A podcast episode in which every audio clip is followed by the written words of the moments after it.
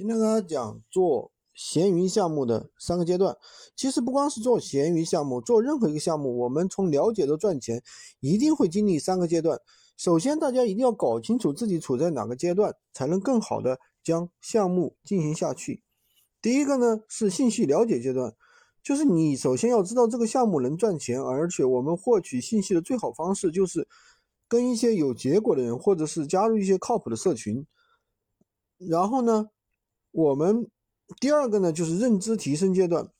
当你知道这个项目能赚钱，接下来就要学习这个项目的具体操作方法，有没有一些常见的雷区，哪一些是容易踩坑的地方。通过学习，我们可以了解整个项目的一个整体操作。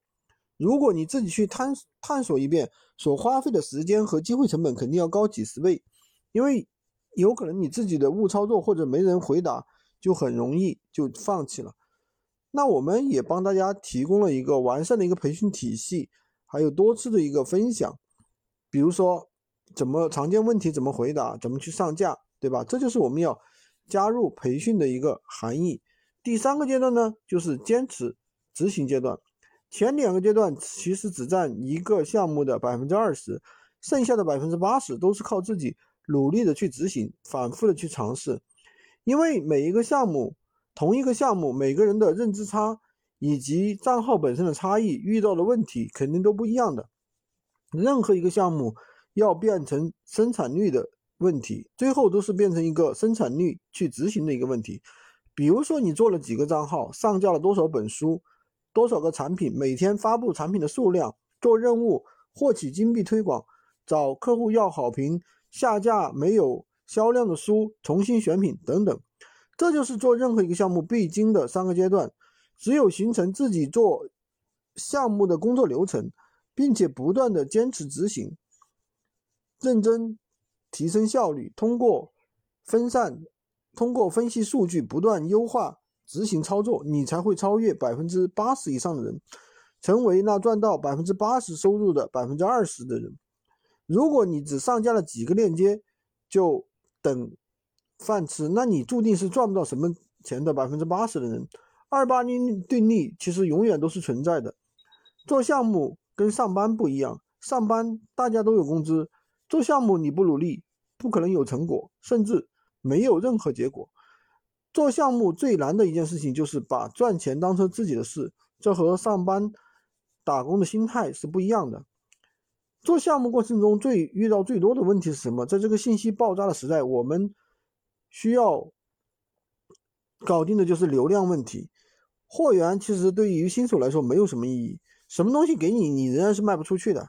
那我所以说，我们做闲鱼无货源这个项目，大家一定就不要逃避流量问题，把精力放在货源上面。最好的货源其实就是我们的这个啊，我们的多多以及我们提供的一些货源。那我们怎么样才能解解决流量的焦虑？不。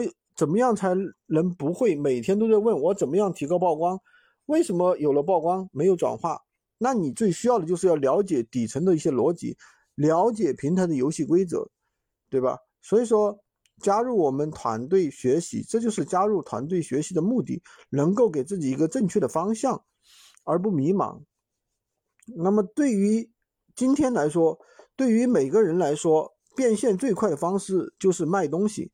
不管你是卖商品还是卖服务，那么我们闲鱼无货源也是经过了三年的一个测试，所以说现在的话，其实机会还是非常大的。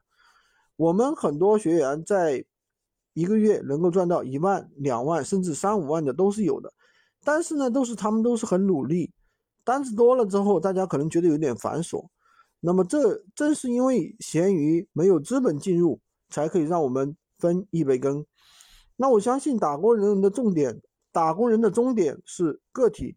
大家已经既然愿意来做这个事业，可以跟着我们一起来尝试，不要告别职场无意义的内卷，以后为自己打工。